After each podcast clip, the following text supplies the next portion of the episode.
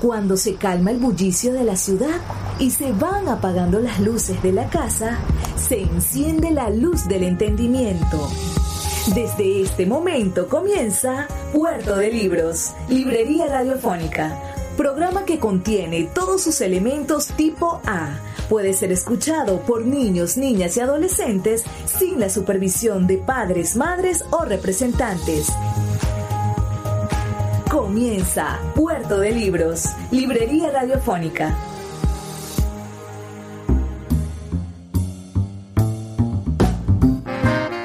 Bienvenidos a Puerto de Libros, Librería Radiofónica. Les habla Luis Peroso Cervantes, quien de lunes a viernes de 9 a 10 de la noche trae para ustedes este programa a través de la señal de la Red Nacional de Emisoras Radio Fe y Alegría, 21 emisoras a nivel nacional, haciendo que ustedes reciban en sus hogares propuestas de lectura. Este boleto franco, abierto, para que usted pueda navegar en esas embarcaciones de papel que llamamos libros y pueda distraerse o conocer nuevas y maravillosas aventuras, bien sea de la antigüedad como del futuro. Así es, la literatura se convierte en un mecanismo de encuentro con muchísimos de los saberes del hombre, sobre todo de la historia. Hoy en nuestro programa número 165 estaremos leyendo las conclusiones, el último capítulo, de un libro fabuloso, un libro titulado Alejandro Magno, de Roger Caratini, una de las biografías más eh, espectaculares, excelsas, del gran conquistador macedónico, este hombre que, que rompió los récords de acciones bélicas y de conquista en el momento en el que emprendió sus cruzadas. Si estás en sintonía, puedes enviarnos un mensaje de texto al 0424-672-3597 o a nuestras redes sociales arroba librería radio en Twitter y en Instagram 0424-672-3597 o arroba librería radio en Twitter y en Instagram. Antes de comenzar, me gustaría que compartiéramos los mensajes que tienen para nosotros nuestros anunciantes, esas personas que hacen posible que Puerto de Libros, Librería Radiofónica, llegue a sus hogares de lunes a viernes de 9 a 10 de la noche por la señal de la Red Nacional de Emisoras Radio, Fe y Alegría. Sultana del Lago Editores es una empresa zuliana de servicios editoriales. Nuestro catálogo tiene más de 100 títulos de autores nacionales e internacionales. Además, somos la única editorial que presta servicios de impresión bajo demanda en Maracaibo. No necesitas invertir en grandes tirajes. Tus lectores pedirán tu libro, nosotros lo imprimiremos y tú obtendrás regalías. Por ello, también editamos internacionalmente en Amazon y Google Play Books. Conoce más en nuestra nueva página web www.sultanadelago.com o siguiéndonos en Instagram como arroba sultana del lago.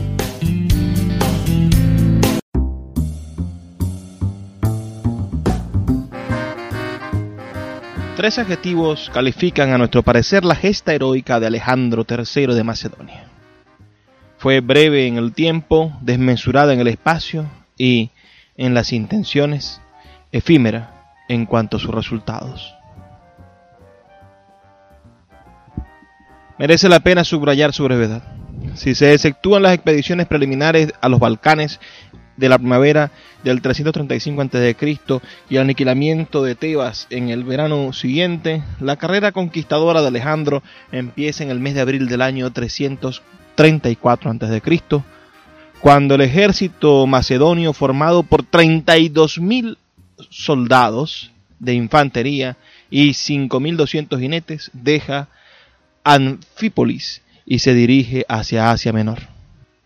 Termina en Ífasis, en el valle Indo, por la voluntad de unos soldados que el 31 de agosto del 326 a.C. se niegan a seguir adelante. Por lo tanto, la campaña duró ocho años. Es muy poco, sobre todo para conquistar el mundo, pues esa era la ambición del macedonio a medida que avanzaba hacia las estepas, los desiertos y las montañas de Asia Menor. De hecho, Alejandro solo conquistó, y de una manera muy efímera, el Oriente Próximo. Es decir, según la geografía política moderna, Turquía, Siria, Líbano, Israel, Jordania, el delta egipcio no pasó de Memphis, Irak, Irán, Afganistán y parte de Pakistán, el valle del Indo.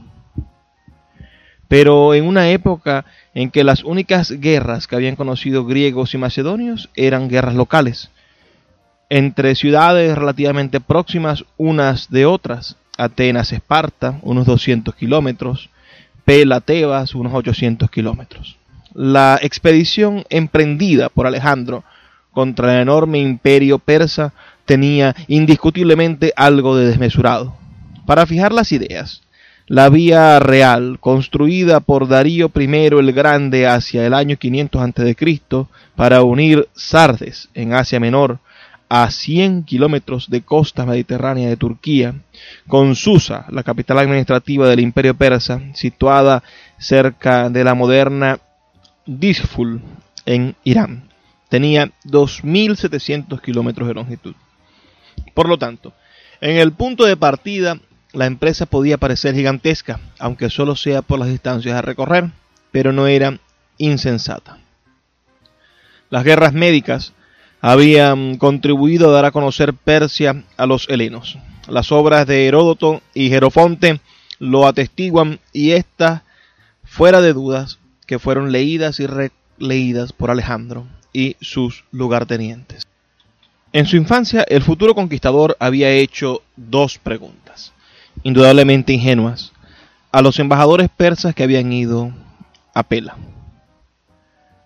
Existían numerosas relaciones comerciales entre las ciudades griegas de Asia Menor, integradas desde hacía lustros en el imperio persa y las de Grecia continental insular. En resumen, el imperio del gran rey no tenía nada de una tierra incógnita ni para Alejandro ni para su entorno. Las intenciones iniciales de Alejandro estaban sin duda al alcance de sus posibilidades, llevar a su término la gran cruzada pan-helénica predicada por su padre, cuyo remate victorioso debía sellar la unificación del mundo griego, troceado hasta entonces. Los argumentos de Filipo eran válidos todavía en el 334 a.C. Se trataba de eliminar el peligro militar persa, de devolver a las ciudades griegas de Asia Menor, persificadas desde hacía casi dos siglos, al seno helénico, de consolidar la seguridad de la navegación en el mar Egeo, condición fundamental de prosperidad económica, y Alejandro lo asumió. Pero después de alcanzar su meta, es decir, después de su victoria definitiva en Gaugamela sobre Darío III y su entrada triunfal en las grandes capitales aqueménidas, Babilonia, Susa, Persépolis, después de apoderarse del fabuloso tesoro del gran rey, en lugar de reorganizar el imperio persa que conquistó sin luchar, como una prolongación asiática de su reino, en lugar de construir política y administrativamente un imperio macedonio, Alejandro se lanzó a la persecución de los asesinos de Darío en una aventura imprevista e irracional que lo llevó a donde nunca había tenido la intención de ir, hacia la India. Desde ese momento, a una anábasis mesurada que había podido acabar con su retorno desde Ectabana a Susa, luego de una catábasis hacia Macedonia, a lo que todas sus tropas y sus lugartenientes aspiraban, va a sucederle otra anábasis inesperada, realmente desmesurada, hacia Afganistán y hacia el Valle Indo, sin más razón que los caprichos, las curiosidades o si se quiere, los delirios de Alejandro. La sanción de esta desmesura fue el amotinamiento de sus tropas a las orillas del Ífasis y una retirada terrible que duró 17 meses, durante la cual Alejandro perdió las tres cuartas partes de su ejército. Cuando estuvo de vuelta en Susa, su gran ejército en Arapos seguía teniendo ideas enloquecidas en la cabeza. Conquistar la península arábiga, territorio vasto como el que ya había conquistado en Asia, invadir el norte de África y proceder a una mezcla de razas en su imperio, eran otros tantos proyectos inmensos y delirantes que pensaba poner en marcha durante el año 326 a.C. Y que un insecto enclencle, un mosquito anófeles que vagaba por los pantanos del Éufrates, redujo a la nada. El analista que fui otro tiempo, no puede dejar de detenerse en pensar un poco sobre la historia psicológica del conquistador. La infancia de Alejandro se desarrolla entre las faldas de su madre, ocupada en dirigir a un tiempo su pasado de antigua sacerdotisa de Dionisio, sus beaterías, la educación casi captadora de su hijo, sus celos teñidos de, de desprecio hacia su esposo, impío, pendenciero, bebedor, y en trance de convertirse en el dueño incontenible del mundo griego. Luego, una vez alcanzado lo que los griegos llaman la edad de la razón, es decir, la edad de siete años, Alejandro es entregado por su padre a Leónidas y a Lisímaco, pedagogos severos y rígidos. Le vemos luego adolescente a los doce años. Filipo le regala un caballo llamado Bucéfalo. A los trece elige para él al mejor profesor particular del mundo, Aristóteles, que aún no había creado en Atenas su famoso liceo, y a los 14 años lo lleva al campo de batalla en Perinto, donde el joven asiste a su primer combate sin participar en él. Dos años más tarde, en el 340 a.C., Alejandro entra en la edad adulta. En ausencia de su padre, desempeña la función de regente y emprende por propia iniciativa su primera expedición militar. En el 338 a.C. celebra sus 18 años en Atenas. La vida de joven príncipe transcurriría entonces tranquilamente. Sin embargo, no podemos dejar de pensar que alimentaba en su seno algún conflicto edípico inconsciente, dividido como estaba entre la admiración hacia su padre, siempre vencedor, y el amor que profesaba a una madre místicamente posesiva que veía en él al hijo de Zeus, Amón.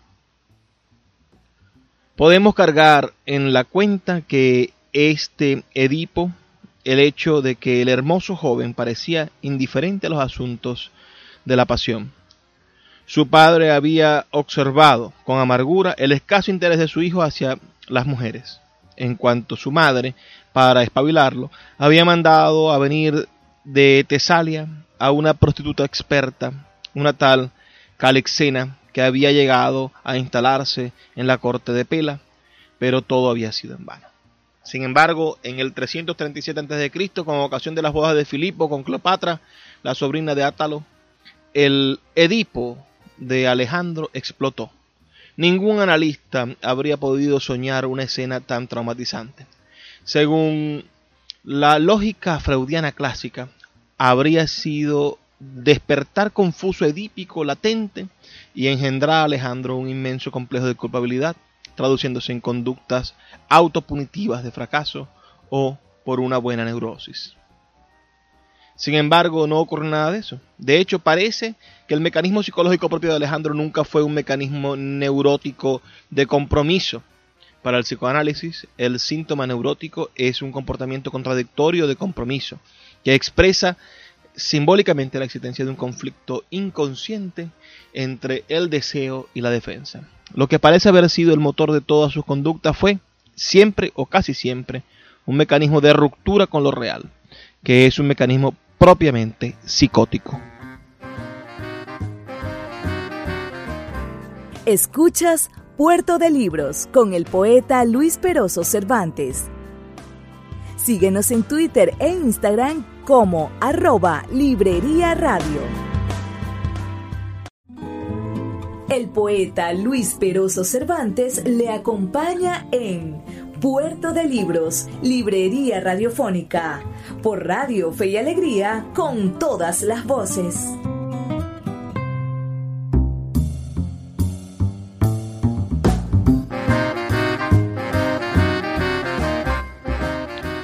Seguimos con la lectura de Alejandro Magno de Roger Caratini, esta biografía maravillosa del gran conquistador de la antigüedad. Él en la sección anterior planteaba Caratini el hecho de que Alejandro Magno tenía una conducta psicótica. Vamos a continuar a partir de allí. Pueden darse mil ejemplos. Unos anodinos son los rasgos de carácter sin más. Otros dramáticos son graves, crisis psicóticas, puntuales, tras las que se restablece el curso psicológico normal del sujeto. El primer ejemplo de esta clase nos viene de, de Demóstenes y se remonta al año 341 a.C. El orador hace un juicio severo sobre el pequeño Alejandro, que entonces tenía nueve años. Un niño pretencioso, que se las da de sabio y pretendía poder contar el número de olas del mar, cuando ni siquiera era capaz de contar hasta cinco sin equivocarse. En sí, esta observación no tiene una importancia capital, todo lo contrario. Pero si Demóstenes ha sentido la necesidad de hacerla en caliente, es que le pareció característica. Aquel niño de nueve años que quiere contar las olas del mar rechaza de entrada que haya algo imposible, borra la realidad y solo deja hablar a su deseo. Segundo ejemplo, se remonta al 344 a.C. Alejandro tiene 12 años. Este capítulo está relacionado con Bucéfalo. Un tesalio presenta el caballo a Filipo, a quien trata de vendérselo muy caro, pero el animal parece repropio se encabrita y nadie se atreve a montarlo, salvo Alejandro, que, también en este caso, borra lo real, el peligro y doma a la bestia. Se dirá que todo esto es pura frivolidad y que no es necesario recurrir a una explicación psiquiátrica para dar cuenta de la impetuosidad o del desprecio del peligro en un joven, por otra parte muy dotado. Lo admito. Pero cuando la impetuosidad se vuelve criminal, por ejemplo, cuando en septiembre del 336 a.C., tras el asesinato de su padre, Alejandro ordena matar a los pretendientes potenciales a la corona de Macedonia, incluido un bebé de unos pocos meses, tenemos derecho a interrogarnos sobre una determinación tan fría en un joven de 20 años. Cierto que puede arguirse que la violencia individual era la norma de la época y que su padre Filipo había hecho lo mismo en el año 358 a.C. Pero, ¿qué decir de la violencia colectiva de que dan prueba el joven Alejandro respecto a Tebas a finales del verano del 335 a.C., cuando arrasa la prestigiosa ciudad de Beocia y vende a sus ciudadanos en el mercado de esclavos? Semejante barbarie no figuraba en las costumbres de la época. Es más el acto de un personaje desequilibrado, el mismo que más tarde produjo el incendio de Persépolis, que el acto de un conquistador avisado. Después de la crisis tebana, Alejandro se convierte en un jefe de guerra normal y, desde abril del 334 a.C., fecha de partida del gran ejército greco-macedonio en dirección a Asia, hasta julio del 330 a.C., fecha de la muerte de Darío, en fuga después de haber sido vencido sucesivamente en Isos y en Gaugamela, su conducta es perfectamente coherente. Se apodera de todas las atrapías del imperio persa prácticamente sin lucha, no castiga a nadie, se gana a los señores vencidos, es considerado hijo adoptivo por la madre de Darío, se casa con una persa y no vuelve a librar ninguna batalla, salvo en Sogdiana, donde tuvo que combatir una revuelta nacionalista. Alejandro se ha vuelto el conquistador respetuoso de los pueblos que domina. En otros términos, Alejandro ya ha recogido la antorcha de la cruzada pan-helénica que había previsto su padre y ha alcanzado su meta. Darío está muerto y con él el poderoso imperio persa. Dos vías igual de coherentes se ofrecen entonces para Alejandro. O bien oficializar esa derrota de los persas mediante una paz definitiva, como ya se había afirmado en el pasado, o bien prolongarla integrando el imperio persa en un imperio macedonio, como desde luego habría hecho su padre Filipo II, que tenía los pies en la tierra. Pero Alejandro no escogió ninguna de esas dos soluciones. Mediante una curiosa perturbación psíquica se identifica con Darío y transforma su cruzada pan-helénica en una especie de vendetta contra Beso, el impostor, el asesino grotesco del gran rey. Pierde súbitamente el sentido de las realidades políticas y en lugar de explotar su victoria total, cae en un primer grado de incoherencia que lo lleva a partir de campaña a Afganistán, Bactriana, Sogdiana. Estas conductas políticas son aberrantes, enmascaradas por sus éxitos militares y enmarcan el periodo de su vida que comprende de julio del 330 a diciembre del 328 a.C. En la primavera del 327 a.C., segunda incoherencia. Alejandro parte a la conquista de la India, es decir, del Pakistán actual. Cualquiera que sea el resultado, no le será de ninguna utilidad política, ni siquiera ha comenzado a estructurar el imperio persa que acaba de conquistar. Esta empresa no por ello deja de llenar sin consecuencias positivas ni para el imperio ex Aqueménida ni para Macedonia. El periodo que va de la primavera del 327 a.C. a los reencuentros de Susa en febrero del 324 a.C., un año de conquista con una sola gran batalla y una retirada de 15 meses en la que perece una buena parte del ejército de Alejandro. A principios del 324 a.C., tercer grado de incoherencia, Alejandro da rienda suelta a su delirio de unificación de las razas. Piensa realizarla en dos tiempos. Primero, mediante lo que podríamos llamar una especie de mezcla genética ingenua, de la que las bodas de Susa son un primer y último ejemplo. Segundo, mediante las iniciativas muy modernas, por cierto, de dar a los bárbaros, que son los persas para los macedonios, un estatuto militar análogo al suyo, lo cual se traducirá en una sublevación de las tropas macedonias. Por lo que se refiere a los signos reveladores del temperamento psicótico de Alejandro, cuando lo real no se conforma con sus pulsaciones, no pacta, rompe con lo real y la ruptura es tanto más espectacular cuanto que las pulsiones son más potentes. Cada ruptura grave con la realidad va a engendrar una crisis. Tebas y los tebanos fueron las víctimas de la primera.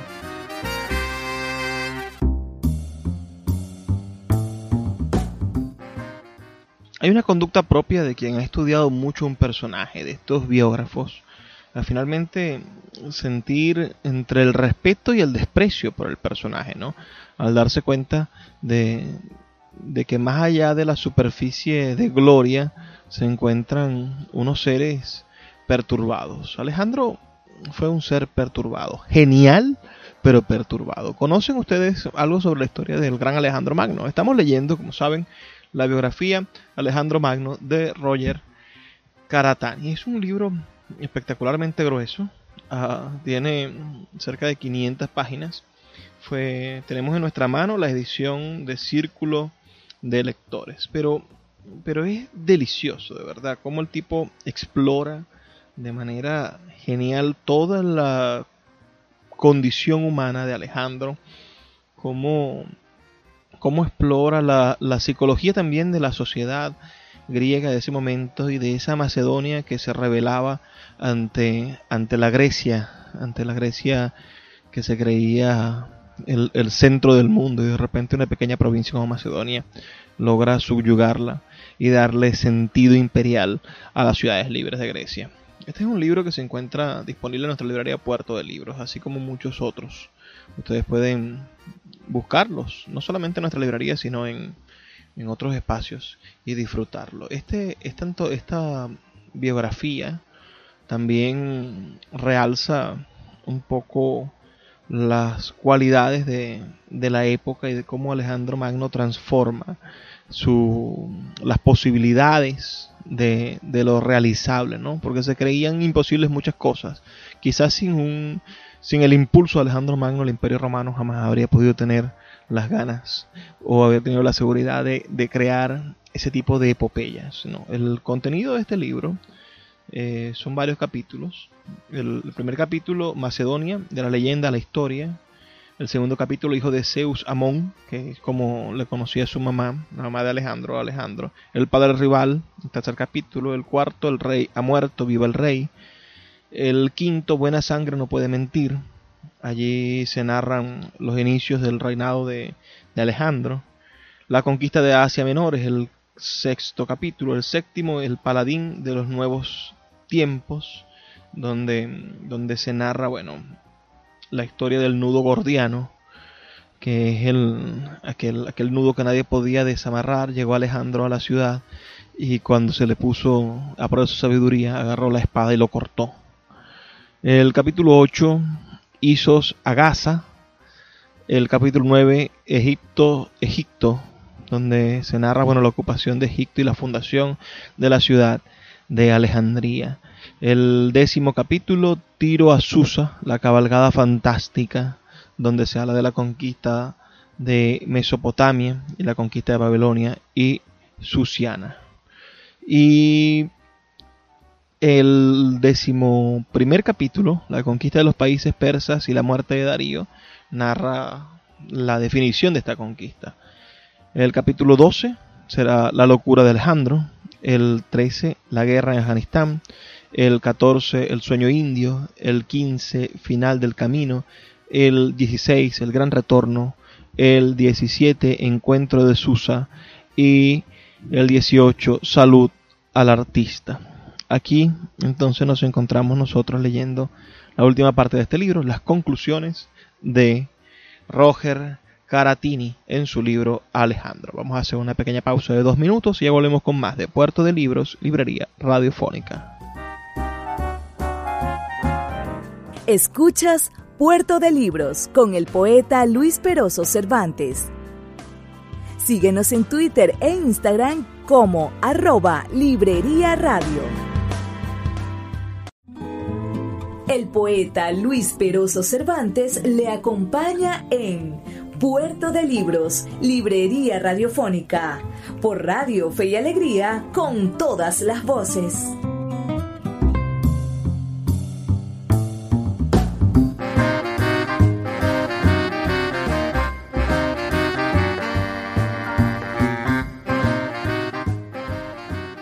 Seguimos leyendo la Biografía, Alejandro Magno, de Roger Caratini, publicada por Círculo de Lectores. Este es un libro bastante interesante. Veníamos en los dos segmentos anteriores conversando sobre esa personalidad psicótica de Alejandro Magno y él, el autor, iba definiendo en estas conclusiones cuáles son las, las características de su personalidad. Ahora vamos a entrar a la última parte de esta lectura, donde, bueno, se narra esa, esa personalidad que llevó a Alejandro a su fatídico final.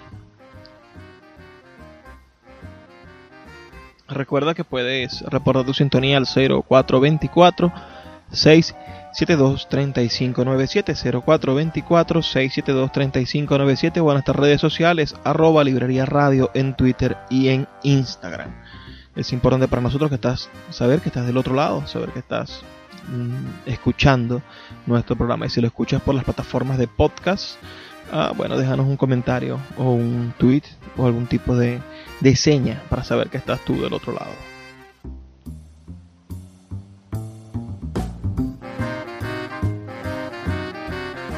Resumamos. La epopeya de Alejandro duró ocho años, de abril del 334 a.C. al 31 de agosto del 326 a.C. Durante los cuatro primeros años de su conquista, los planes, la conducta y los comportamientos del personaje son sin duda los de un gran conquistador, lógico consigo mismo, metódico e impetuoso a la vez, que posee un sentido innato de la estrategia guerrera, es decir, de la organización y la utilización de sus fuerzas en función del espacio y el tiempo. No es el hombre de los golpes de mano afortunados o las batallas ganadas como se gana una apuesta, y no las emprende sino tras una larga preparación. Isos y Gaugamela lo demuestran, y lo menos que puede decirse es que tiene sentido de la guerra de movimiento. Su meta, aniquilar el poderío persa, se alcanza progresiva y metódicamente.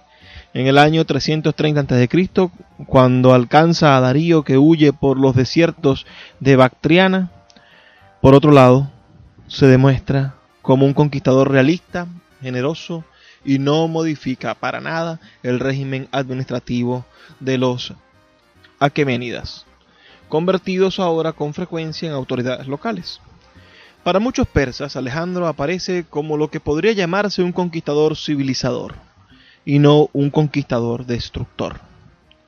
A mediados del mes de julio del 330 a.C., el joven conquistador sufre un choque psicológico considerable. Tiene enfrente el cadáver todavía caliente de Darío, al que acaba de asesinar el sátrapa Beso, que a su vez ha huido. Los autores antiguos nos dicen que lloró estrechando la cabeza ensangrentada de Darío contra su pecho y murmurando, yo no quería esto. La anécdota es bastante plausible. Desde Isos, Alejandro había cobrado gran cariño por la madre del gran rey, Sisigambis, que lo acompañaba en sus desplazamientos por el corazón del imperio persa y él se consideraba su hijo adoptivo. La muerte de Darío debió ser sentida por el conquistador no con la desesperación de un enemigo, sino como la pérdida de un hermano de armas, y le conmovió profundamente. En el lenguaje de la psicología moderna, una emoción de esta clase está considerada como un trauma inicial, que puede ser generador bien de una conducta neurótica bien de una conducta psicótica. No obstante, una neurosis nunca nace de una vez, bruscamente.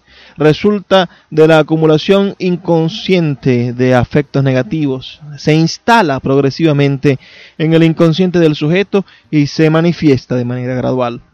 En cambio, la psicosis aparece brutalmente, en lo que en otro tiempo se llamaba una crisis de locura tras la que el psicotizado rompe con lo real.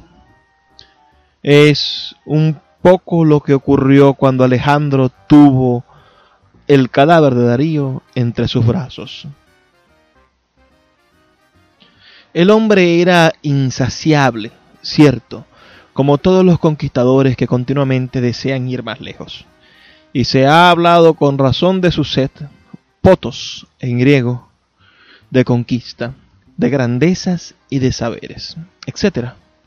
Mientras que en un sediento de poder como César, por ejemplo, ese potos queda templado por la justa apreciación de las realidades, en Alejandro se ve alimentado en cambio por su pérdida de sentimiento de lo real. Va a tomarse por un Aqueménida a vestirse al modo persa, a obligar a griegos y macedonios que le rodean a posternarse ante él a la manera oriental, rito de prosquinesis, y a convertirse y convencerse de que está predestinado a ser el amo del mundo. Desde luego, Alejandro no es un psicotizado, no es un esquizofrénico ni un paranoico en el modo clínico del término, pero podemos hablar respecto a él como un temperamento psicoide. Recibe lo real como lo desea y no como es. Y se encierra en un sueño como el esquizofrénico se abstrae de la realidad. De modo que cuando fracasa atribuye sus fracasos a los malvados y a los traidores que lo rodean y no vacila en ejecutarlos. Por ejemplo, Fílotas, Parmenión, la conjura de los pajes, o a matarlos él mismo, como a su amigo Clito en su crisis de locura furiosa. En nuestra opinión, después de haber liberado el Asia Menor de la presencia de, de los persas, muy bien soportada por otro lado por la gente de Mileto, de Sardes y de otros lugares, pero amenazadora para la Grecia continental, después de haber tomado sin combates Babilonia, Susa, Persépolis y Ecbatana, y de haberse apoderado del fabuloso tesoro persa, y una vez comprobada la muerte de Darío, Alejandro no tenía ninguna razón válida, ni estratégica, ni política, ni económica para llevar la guerra más allá de los límites de Persia, es decir, a Afganistán y Pakistán. Los pueblos de estos territorios no eran una amenaza para Persia, que ahora era suya, ni menos todavía una amenaza para la Macedonia y la Grecia de las ciudades que también le pertenecían. Lo único que podía ocurrir es que lo perdiera todo, incluso la vida, en esa aventura. No obstante, había perdido el sentido de lo real, y su temperamento psicoide prevaleció sobre el hombre de acción razonable. Y por esta razón su conquista fue efímera, y Alejandro no dejó nada tras de sí, tanto en Egipto como en Asia salvo la estela de cometa de su paso y algunas decenas de aldeas que llevan su nombre y, de hecho, no vieron la luz sino después de su muerte. Alejandría de Egipto no se convirtió en la perla del Mediterráneo hasta el reinado de los Lágidas. En ese oriente, que de forma tan magistral había conquistado, y del que soñaba ser el amo, Alejandro no construyó nada, ni rutas, ni canales, ni puertos, ni ciudades. Tampoco destruyó nada, salvo Persépolis, y no introdujo nada, ni la lengua, ni la cultura, ni las instrucciones griegas. Sin embargo, abrió al helenismo las puertas de Asia y Egipto, que hasta su fulgurante Anabasis guardaban los ejércitos de los grandes reyes, y por esas puertas invisibles sus sucesores, los diadocos y en particular los lágidas en Egipto y los seleucidas en Persia, introdujeron en Oriente el helenismo y lo que se llama la civilización helenística, de la que los romanos y tras ellos los árabes serán los herederos. Pero eso es otra historia.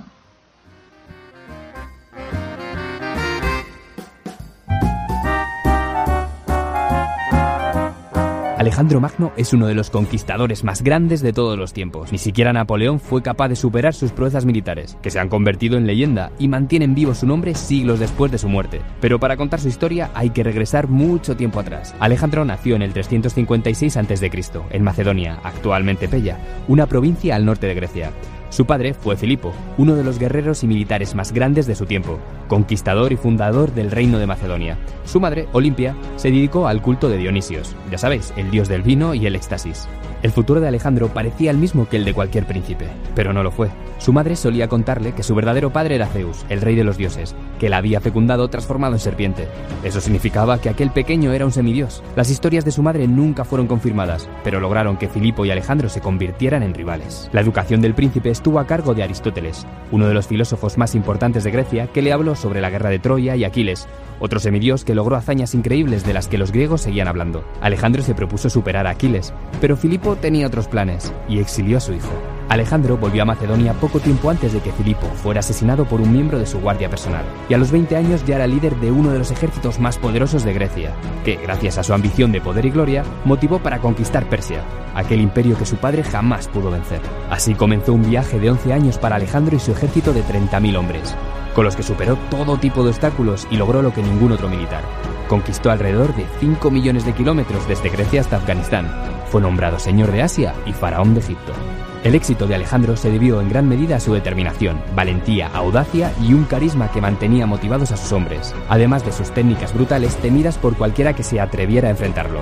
Pero con el tiempo, el ego y la soberbia se adueñaron de Alejandro. Se convirtió en un tirano que mataba a cualquiera que estuviera en desacuerdo con él, incluso a sus propios soldados. Después de ocho años, sus tropas se negaron a avanzar más, y con menos hombres regresó a Persia por el desierto del Sáhara. aunque eso le costara otra parte de su ejército. Después de una de sus campañas más desastrosas, Alejandro se instaló en Babilonia y murió a los 32 años de causas todavía desconocidas, principalmente porque el cuerpo del gran conquistador se perdió entre saqueos, guerras y desastres naturales. Hasta la fecha los arqueólogos e historiadores siguen buscando sus restos. Alejandro Magno unió mundos, mezcló el Oriente con el Occidente, Inspiró a otros militares y estrategas como Julio César, Aníbal, Napoleón y George Washington, y finalmente logró lo que tanto deseaba, la inmortalidad. Escuchas Puerto de Libros con el poeta Luis Peroso Cervantes. Síguenos en Twitter e Instagram como arroba Librería Radio.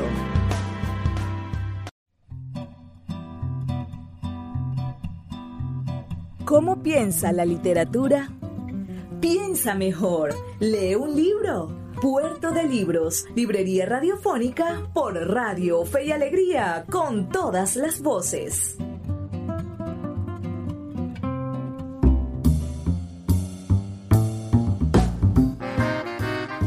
Ahora nos preguntamos en esta última sección cómo piensa la literatura.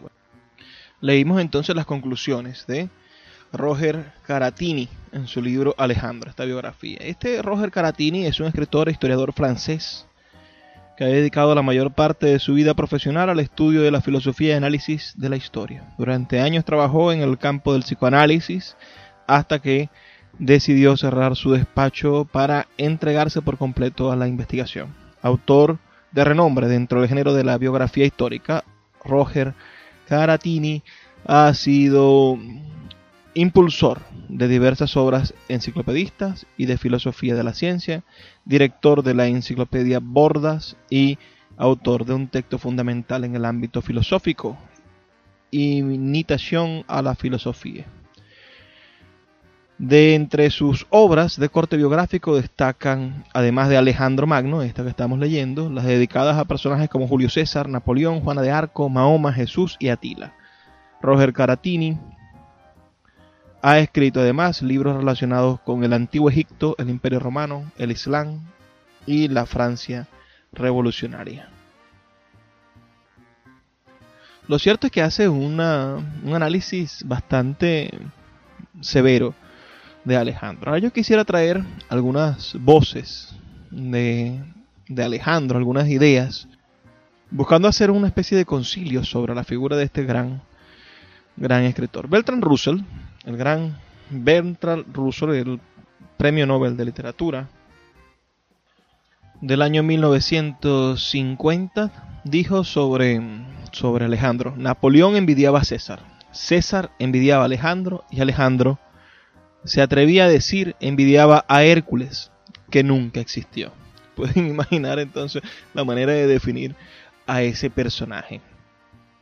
El el, gran historiador romano Plutarco dice, de veras fue un amorío, sin embargo, parecía al mismo tiempo ser conducente al objetivo que tenía entre manos, pues complacía al pueblo vencido verlo escoger su esposa entre ellos y les hizo sentir el más cálido afecto por él, el descubrir que la única pasión que lo había vencido a él, el más sobrio de los hombres, fue reprimida hasta que no pudo contenerla de manera lícita y honorable.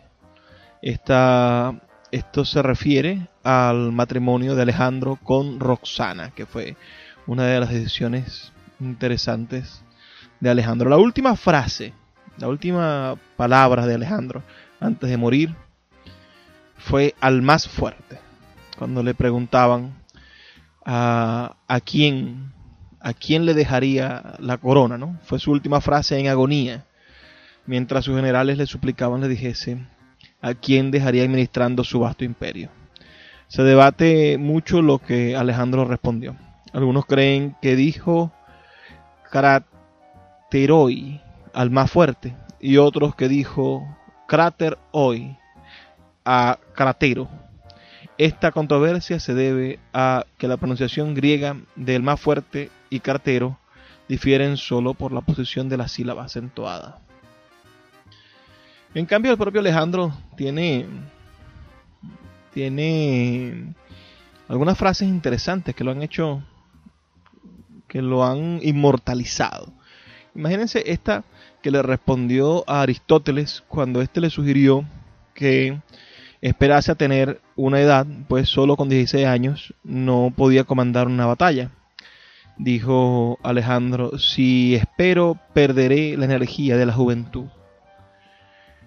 También cuando se enfrentó a su padre, esto lo, lo recoge Plutarco, cuando se enfrentó a su padre en medio de,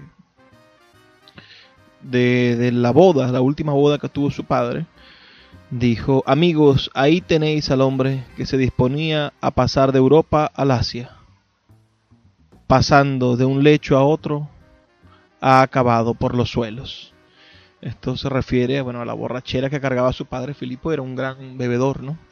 Y, y él se sintió bastante afectado en el momento en el que su padre contrajo nuevas nupcias y tenía como promesa tener un nuevo heredero para, para destronarlo. Quienes vimos la película de, de Alejandro, la más reciente, encontraremos algunas cosas brillantes de esto y inmiscuidas en esa película, muy, muy, muy bien hecha.